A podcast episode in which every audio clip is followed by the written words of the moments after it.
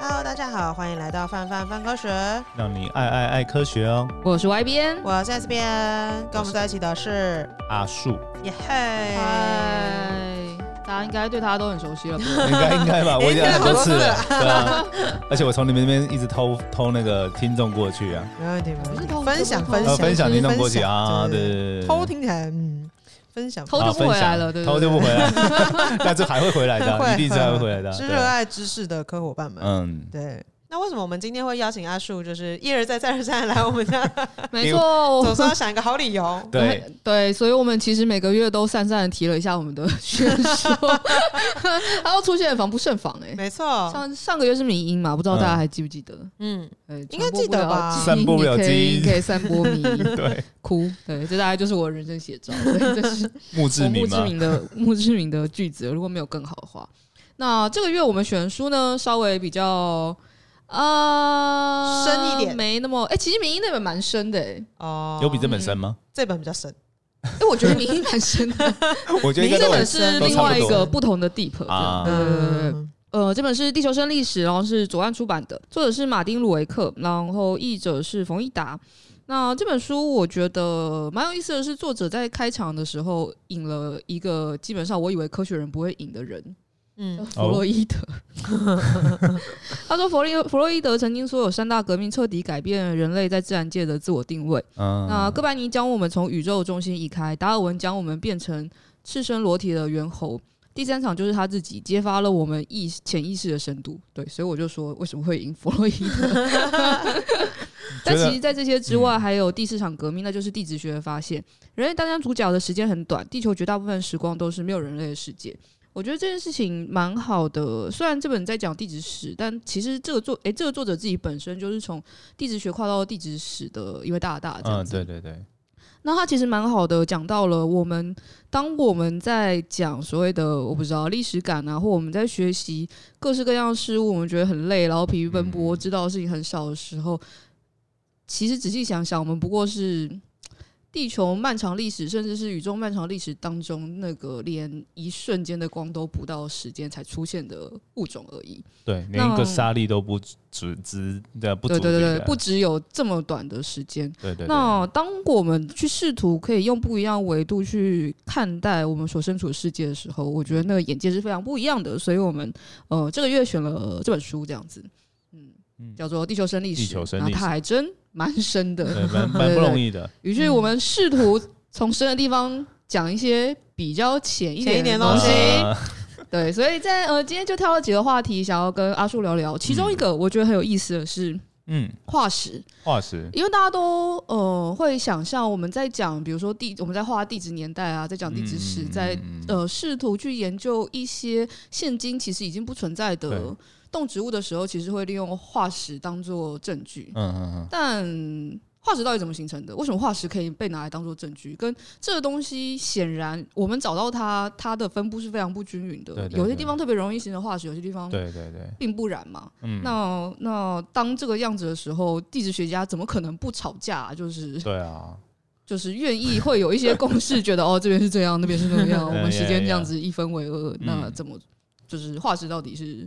在地质学当中扮演什么样的角色？好，那我我就还是以我们后见之明来讲，就是比较现在我们对化石的理解来讲，或许大家可能会比较知道，就是化石是怎么一回事。嗯，然后也也透过这样子可以去慢慢理解这本书，它讲化石是怎么一件事。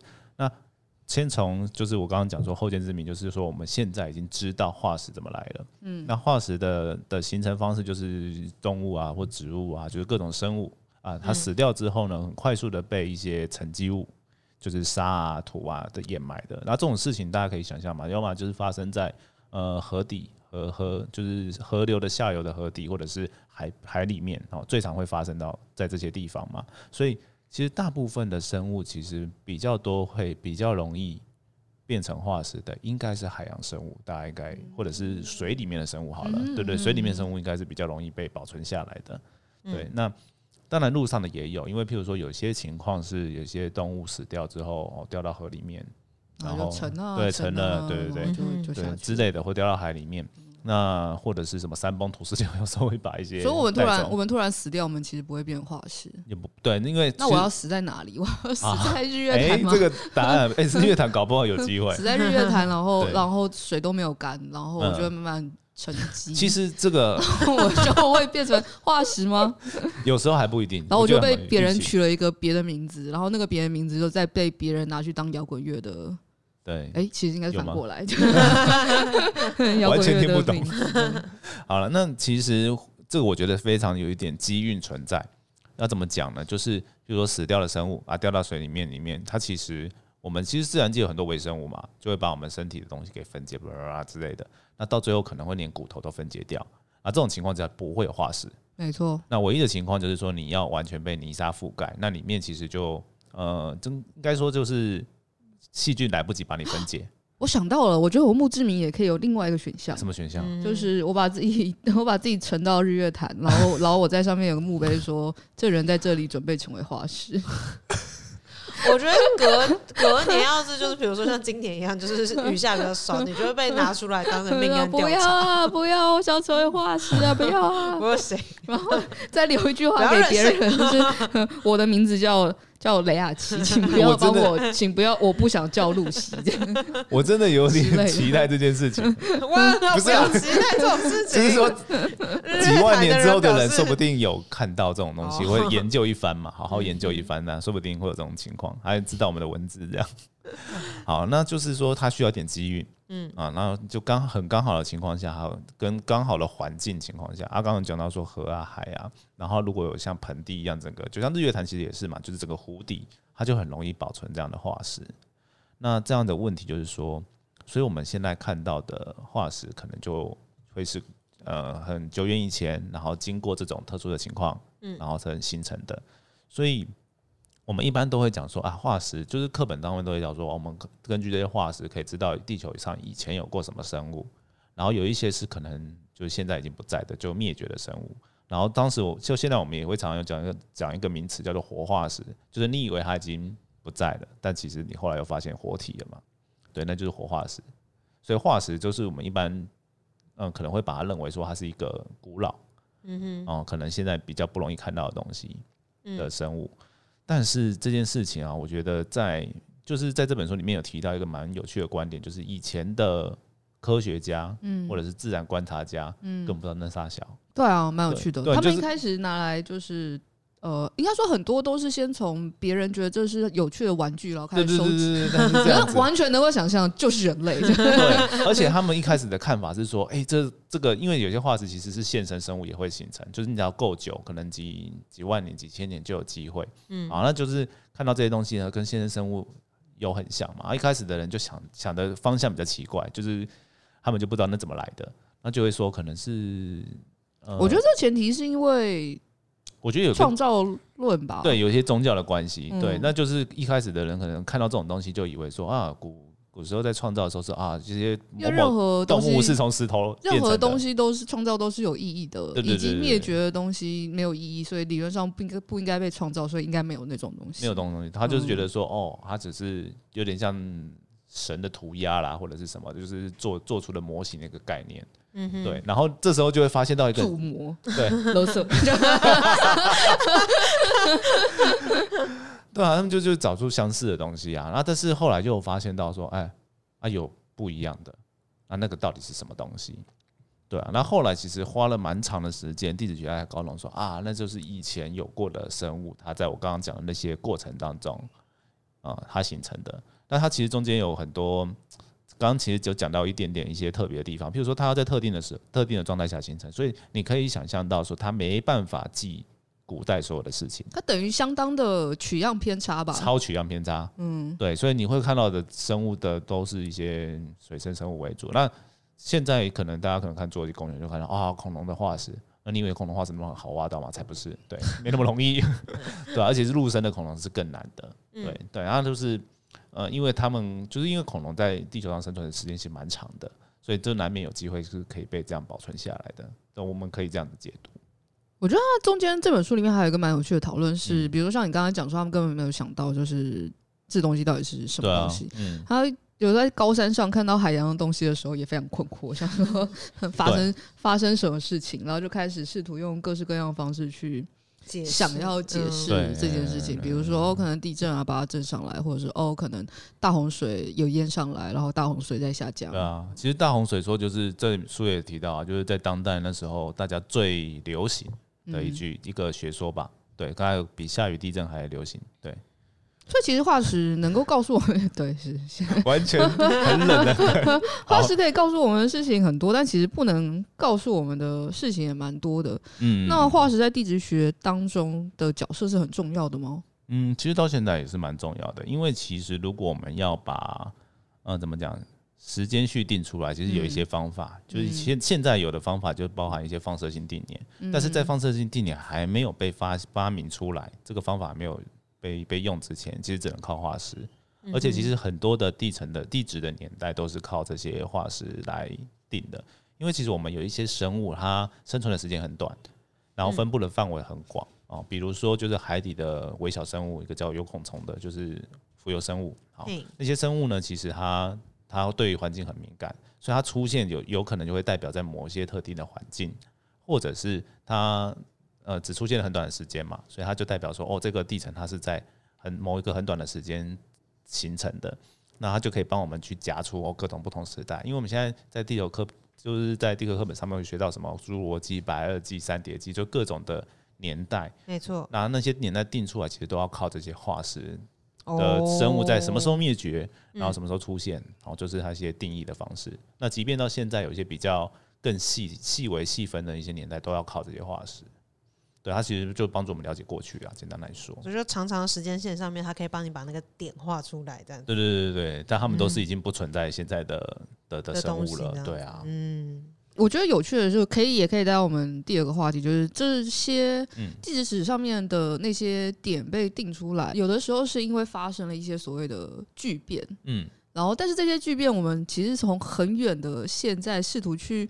猜想那时候发生些什么事情，所以在地质史上面所谓的巨变，或者在地质学上面所谓的巨变，大概会是哪些事件？比如说是什么生物大灭绝吗？比如比方说是什么火山爆发吗？或是可能是怎么样子？或或者是他这本书里面一直提到的，比如说大洪水。嗯，其实讲这个刚刚外边举的这些例子啊，我觉得都对现在的一般人有点遥远。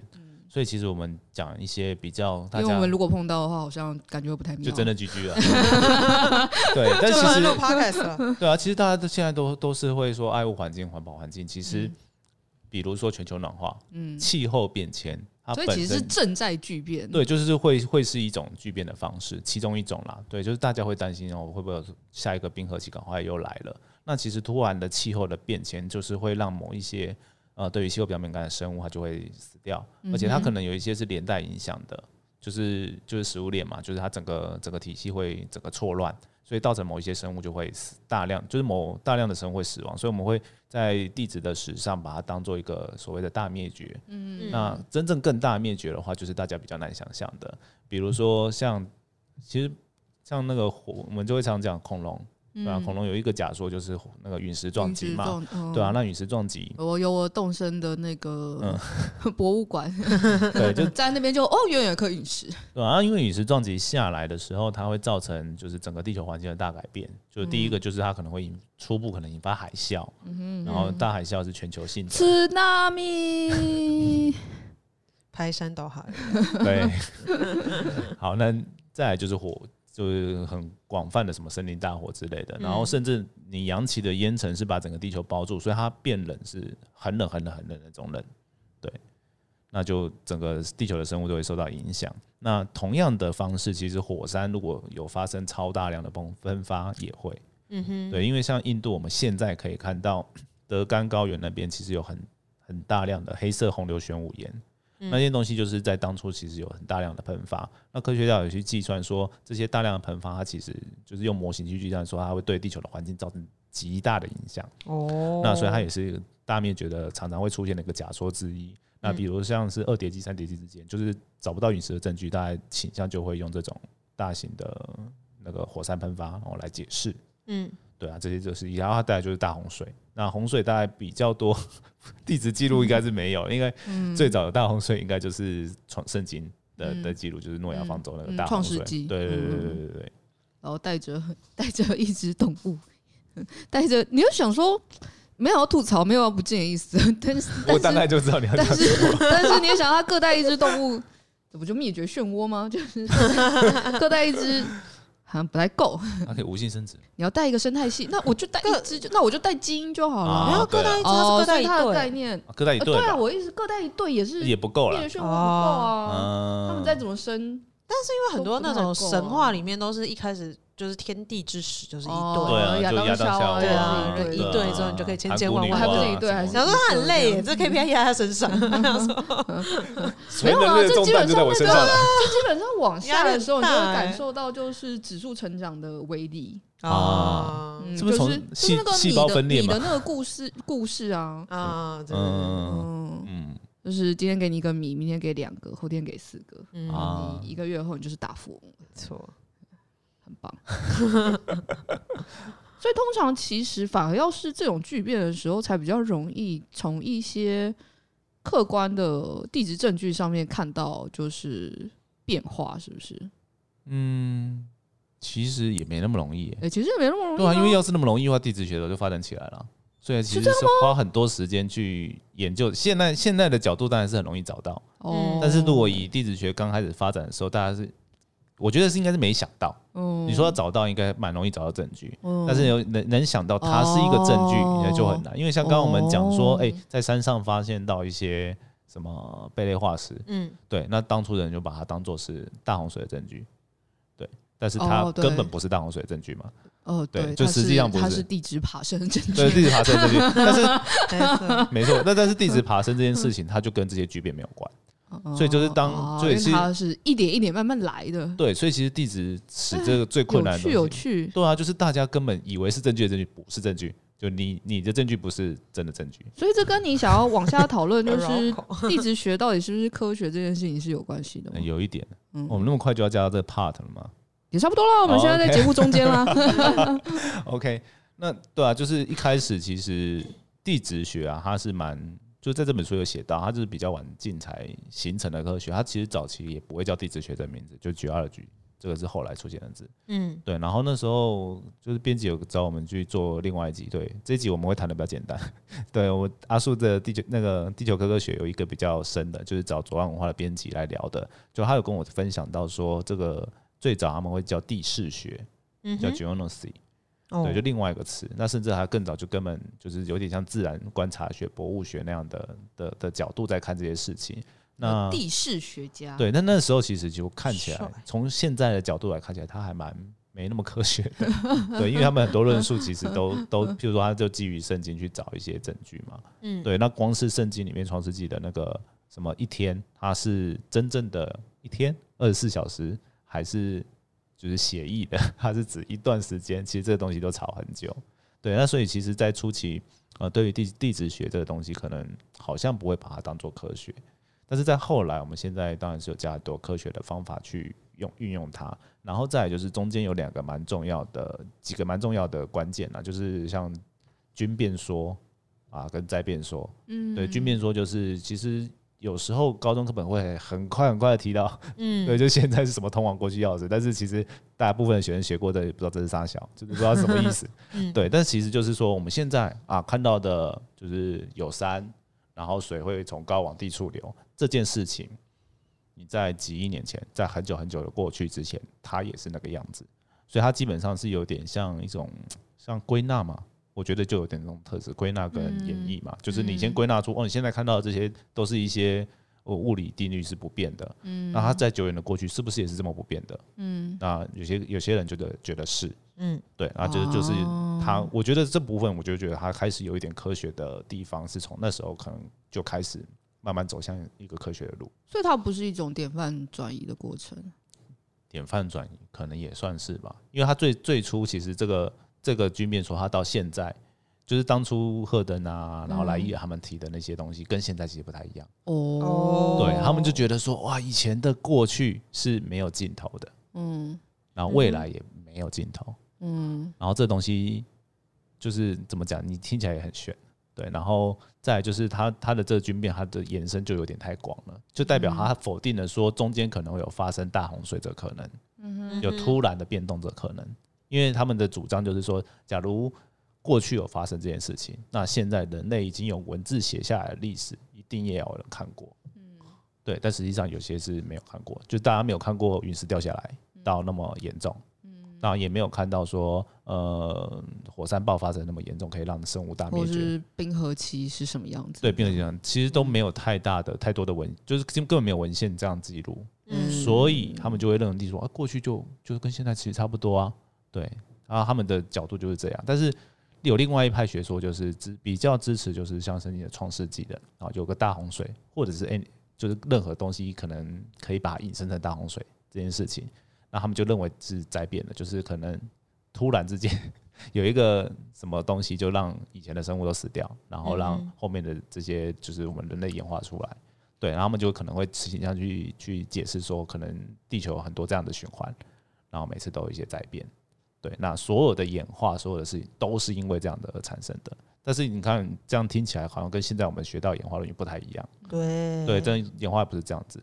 对，那像达尔文啊，他就比较支持军变论。因为他的演化论需要很长的时间，你往前回溯不到很远的时间的时候，就刚好可以说明他说哦，物种你需要产生一些变异，然后这些变异要被保留下来，然后其实这要花很长很长时间才可以从就是人类啊跟一些动物的共同祖先变到现在这样。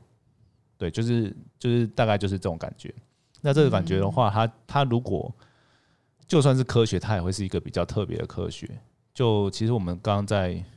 在 我自己的节目上面有聊聊到嘛，就是天文学其实是一个蛮特别，因为它是是那个尺度很长，时间尺度很长。对，那地质也是一样，就我们跨的时间尺度很长，那空间也很，就是整个变动很大，然后也是超乎大家想象的，所以它其实很难有再现这件事情。对，所以要讲 现在才讲真真正的重点，就是科学我们常常会说你可以重复可以再现嘛，但是在我们的有生之年又很难。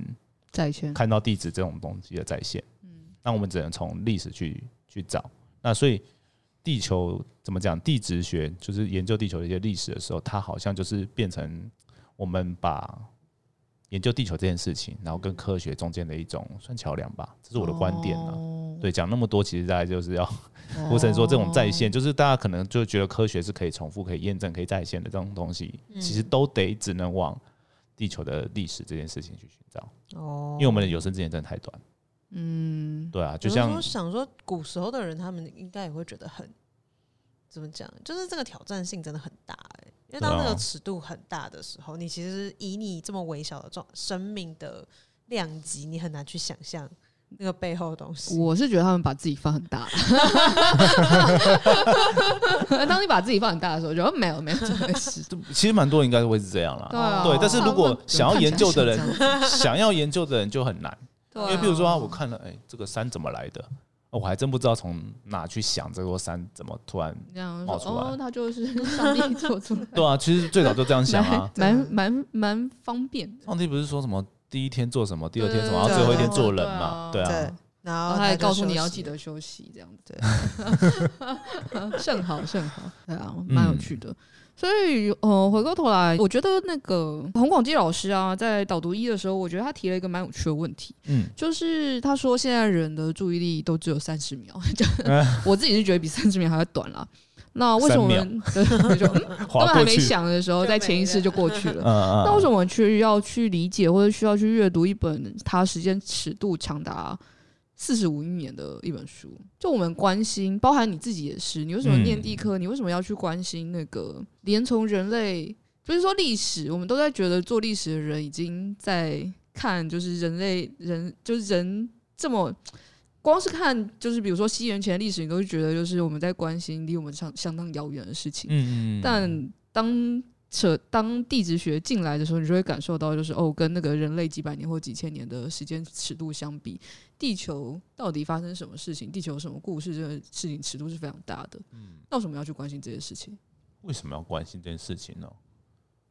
比如说历史可以，我们什么知知历历史可以什么？我觉得历史可以历史可以违建嘛？对啊，但已经到了就没有人类存在的时间的时候，我们到底看这些东西或其中一个知道这些事情，其中一个答案，我觉得跟刚你讲那个历史可以违建有一点像，它还是可以违建，就即便是即便那么久之前的历史，它依然可以建，是不是？对，比如说讲讲一个大家可能比较能理解的，就是我们如何不要像过去某些灭绝的生物一样被灭绝了。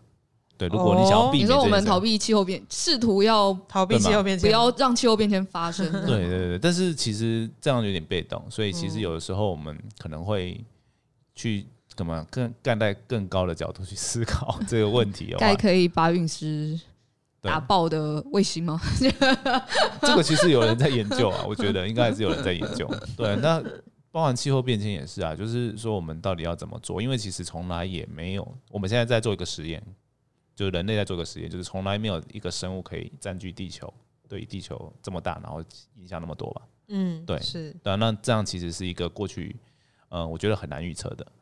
对，那就是，但是你也没有什么好的预测方法了。那最简单的方法就是可能看一看过去有没有直接来直接上，对，有什么发生什么 事情，然后那些动物、那些生物到底有怎么样的时候，我觉得可能多少可以有一些帮助吧。这是其中一个啦。嗯嗯，那其他的我觉得。再来就是，有时候我们如果想要探索，比如生命的起源，嗯，就怎么样有这个生命这件事情，但其实大家都很很直观的会去想说，我们去找外星生命。对，那其实外星如果要有生命，它怎么来？可能跟地球的一开始会很像。所以我们去追寻说，哎，地球最早最早的一些样样貌啊，生命的起源，其实它同时去跟做一些宇宙跟一些外面的研究是蛮像的。对，那你说这个东西对大家有没有帮助？我还还真讲不出来。对，因为这正是人类之所以为为人类了。对啊，嗯，对啊，可能对于我们有点意义啊。对，大家的话，大家的话，我可能都要思考一下这这一层，这个要怎么样？对啊，我觉得不太容易啊。但是像洪老师，其实后面也蛮有趣的，就讲说，就是我们作为台湾人，我们熟悉自己是谁，该往哪里去跟文理组织争这件事情。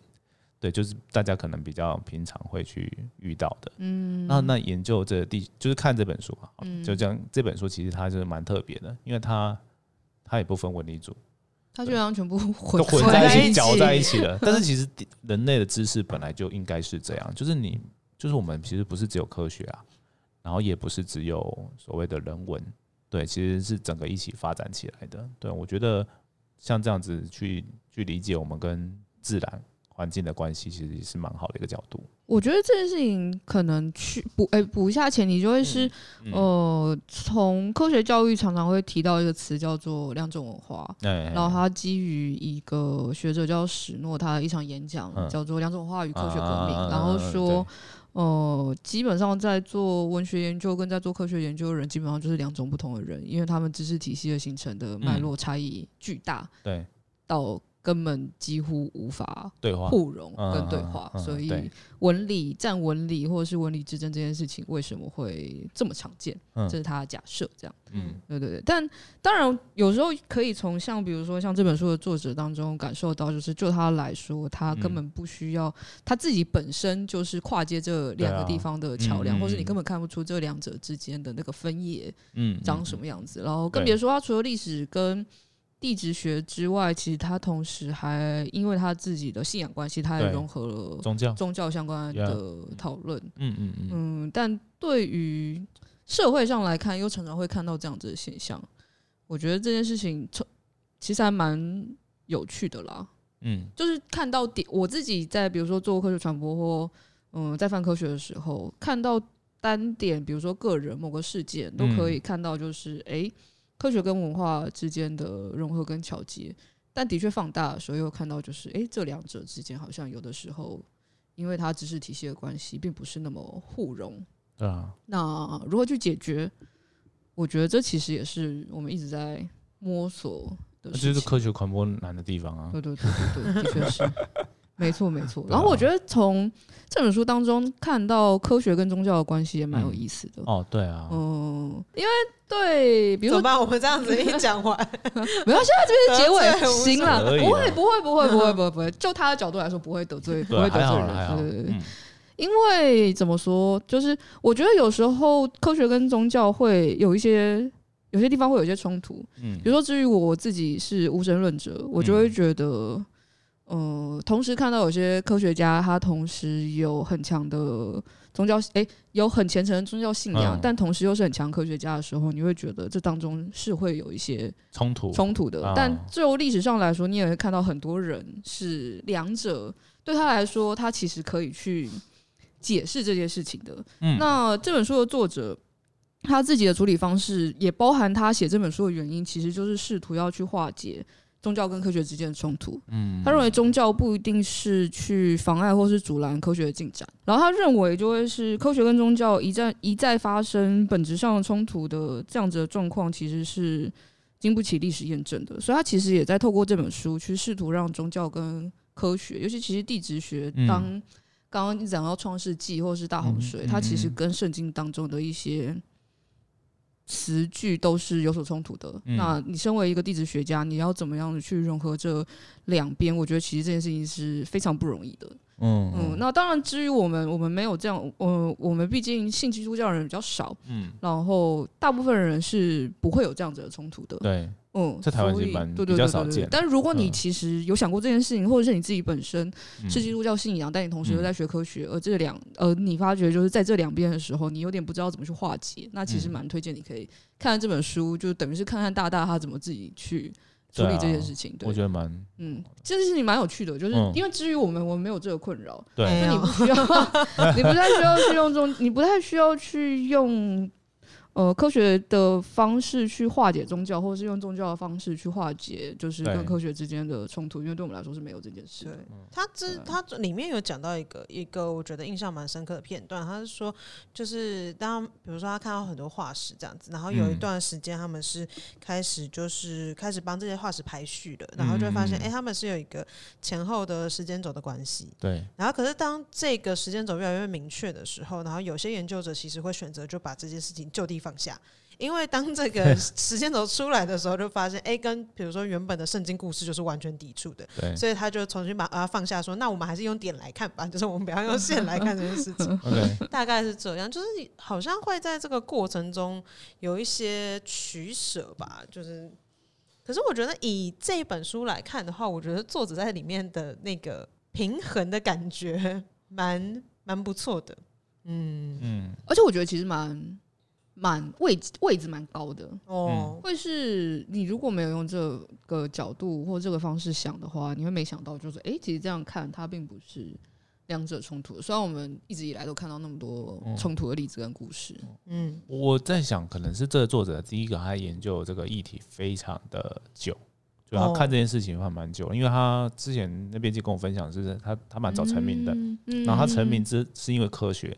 然后之后就对于地质这个历史有兴趣，所以他后来改投入这个之后，发现其实这个东西在所谓的呃一般传统科学训练的科学家其实没有不那么 care，嗯，对，那也就是他觉得这可能我不知道他觉得好不好啦，但是或许他觉得不太好，他会去继续的去研究这这个东西，然后试图去化解这个冲突，才能够把这东西给推出去，因为。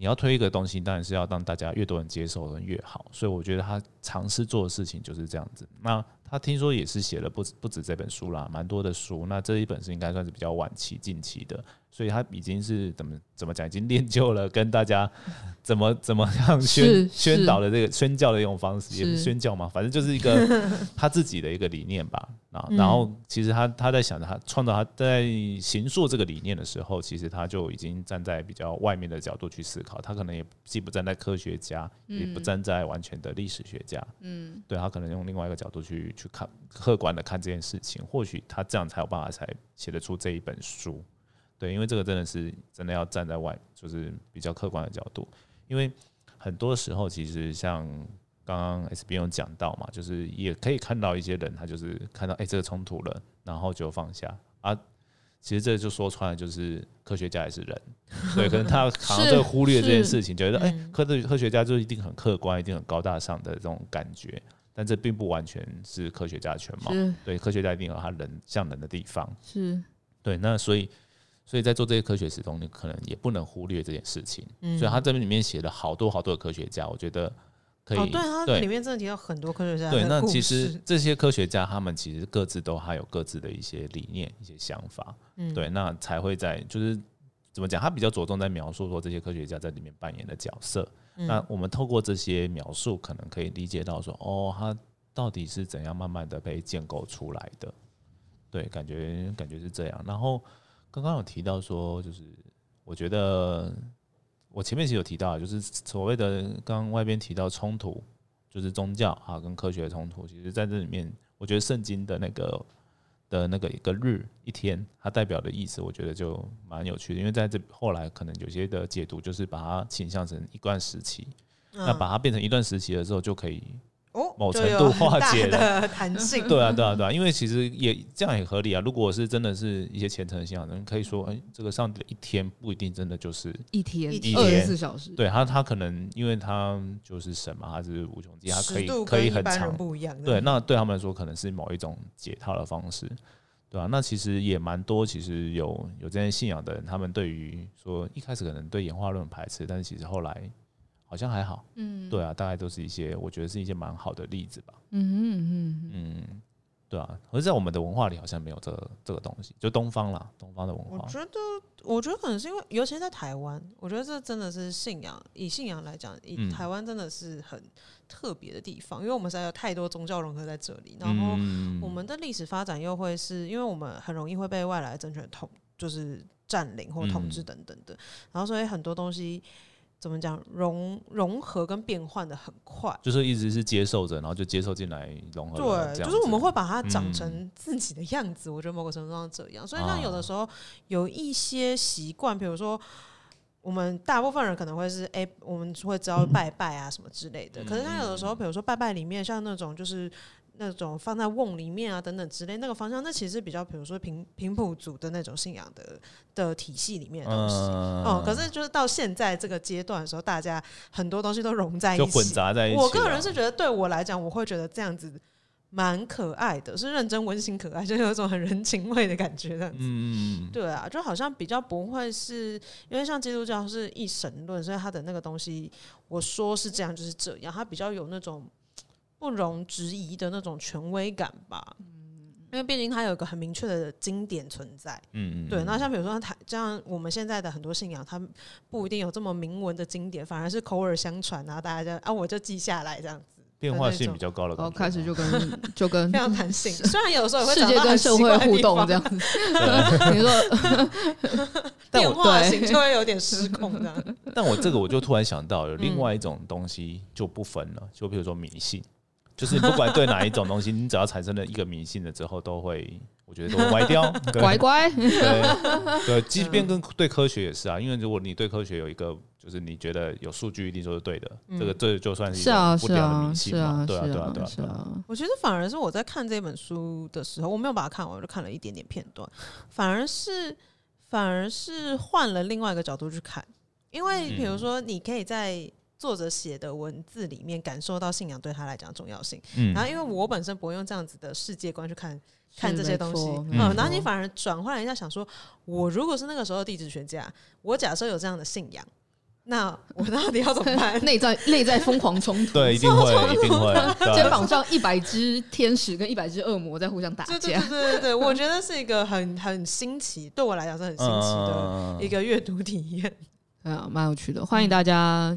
如果有兴趣的话，可以看一下这本书。嗯、好，就建议一个阅读方式，就是可以一张一张，对，哦，不要一次读完，对，一次想要一次，读完有点硬了。对，我一个晚上 想要把它看完的抹口令，对对，或许是一张一张，对，然后我自己就这样读了，因为我之前在要推荐的时候就就读，然后就觉得一次看完一张，然后休息一下，然后有的时候其实因为它里面提到很多人名跟故事，嘿，然后大家有兴趣看一下，Google 一下，我觉得蛮好的，真的。对，好，那我对啊，我建议大家是这样。耶，yeah, 这个建议我觉得很实用，对我来讲，因为它真的很深，所以我应该也是一个没有办法 一次看完的。嗯，然后节目的最后，想要花点时间来回应一下观众之前的留言。第一个是之前科科废话三十六集，我不太确定这个我们有没有回应过。他说要投资赚钱要读数学系。财经系也不会赚大钱，谢谢你，比较实用的建议。那已经念念没念了怎么办？大哭，下辈子买长荣啊？你买长荣了吗？没有买啊，塞住的时候都应该买。另外一个想要花比较多时间认真一点回应，是一位理工男。然后他说，其实很早就知道泛科学在 YouTube，然后就是看了几集属于科学角度的屈指可数。最近开始用听的，来到这里也发现题目其实一点都不科学。个人感受，题目讨论比较偏历史和人人文。或许或许贵单位要先定义何谓历何谓科学。造枪，他为什么不看我们网站？有一种就是啊啊。呃呃因为其实我觉得这件事情没有没有要辩解啦，对对对，你给我们一颗星，你很棒，你起码要给我们一颗星。不要给一颗星，我觉得不是辩解，不是辩解，但蛮有趣的事情是，其实不同的媒介跟媒材，它是为了要接触不一样的人群，嗯，所以当然就是它的深浅程度跟转化跟描述事情的方式，当然都会有所不同。那像这样说，大概也知道，就是我们他他照他的标准，如果来我这边也是一颗星的，不要这样。我们在 YouTube 上面，在 Podcast 跟在网站或者在 Instagram 或 Facebook 上面跟大家互动方式其实是是都不太一样，比较多元啊。对对。对，但也不太会说这东西，嗯，不科学。我反我回过头来也想问说，所以所以想要的科学是？你的科学，对对对，你想你想要的科学是是什么？你的科学是期刊论文的那种才被称之为科学？哎，但我们很多东西是出自期刊论文啊，就是这个比较令人好奇。然后另外一个是，我觉得泛科学现在，尤其是我们现在慢慢走向平台化的过程，其实我们更在意的是知识这件事情。就是如果我只能讲。就是科学相关的知识，那不是太狭隘了吗？然后比如说像刚刚讲的这本书，然后或者是我们其实很多很多内容，它本来就是就像刚刚阿树讲的，我们不是在思考的时候只用理科去思考一件事情，或只用文科去思考一件事情，因为人本身就是很复杂的生物。那我们在这么就是十几、二十年或三十几年、四十几年的生命脉络里面，你是用各式各样的方式去思考跟接受资讯的。那如果我只能用一种方式去传达，那不是很狭隘吗？那种感觉，就会是好像在你问问题然后你试图去解决解决问题的时候，科学的确是一种。方法跟方式，但身为人的我们，好像不只有这样子的方式去看待世界。嗯，那既然我们希望用各式各样不同的方式跟大家聊科学，那我觉得有不一样的东西，蛮我自己蛮好的，也是蛮好，也蛮合理的。也不知道大家想法怎样，或许可以跟我们分享。对，因为范科学，你有什么想法？你要跟我们分享吗？没有，我在想说他的问题好像是叫我们定义啊，叫我们定义哦。呃，我来看一下那个英牛津百科怎么定义 science。哎，像这种东西，因为像何谓科学这件事情，的确是很多人会讨论嘛。然后基本上很就是，如果是以比如说之前我们国高中学的内容的话，就会说，比如说你要可验证科学方法啊，可重复啊，我刚刚讲的，对对啊。可是比如说可重复这件事情，它在地质。它在地质学上就很难呐、啊，对啊。但我如果已经用了这么多，比如说像我们现在已经可以到，比如说用就是探探定年啊等等各式各样的这样子的，我用的方法很科学啊。嗯、那如果我只是因为不能重现，你就要完全说我都不是科学，对，那怎么办？就是，嗯、对啊，就是太，我觉得有的时候这个科学是什么的主题本来就有点有点难。我觉得，嗯，画好这个轮廓，对啊，蛮有趣的。嗯嗯，就是。我在想，可能他的想象是我们就是要一直讲一个又一个实验，还有可能研究 不太确定，或者讲期刊吗？可能吧，不太确定哦。但如果大家是期望我们可以多讲一点实验的东西，就是这当然是我们可以对多努力开读书会啊，期刊读书会。啊，虐不要再虐我们，马上大家都跑掉了，到底。对就是。未来我们短时间之内的方向应该也会是这样。那大家如果对于就比如说刚刚在讲的科学本质到底是什么，然后或者是哦，谈到科学本质哦，那我们下一集找廖工来好了。哟吼，我们下一集来找他，就在聊何谓科学。然后科学，然后一集会给你大概五十篇的 reference。对啊，很棒啊。然后我们在人家说你你怎么这么不科学的时候，把这一集贴出来，丢给他，同时看一下，同时看一下那一集的那个完听率是多少。二十趴，好难！听完泛泛泛科学结束。今天我们要谈科学本质，拜，直接关掉。嗯，对了，就是会，因为我们现在是用这样的方式。然后大家如果有什么期望的话，当然也可以跟我们说说。但就是比如说像这样子的话，你就哦，我没有太多揣摩的空间。我觉得这样子揣摩也不够科学。对，没有没有没有揣摩，Open 有我。对，嗯，好啦，那今天这一集的非常地球生历史这一集呢，就差不多结束了。希望大家在这一集听完之后有一些新的感悟，然后用不一样的尺度去看待，就是你生活的每一天。那我们就下集再见喽，拜拜，拜拜。以上就是本集科科聊聊的节目内容。另外，为了感谢广大读者，泛科学在十周年之际开放官网新功能啦！只要加入免费会员，你就能留言评论、自定追踪、点击光点，还能获得好玩的知识成就，升等练功。快点击资讯栏链接，加入泛科学，轻松玩科学。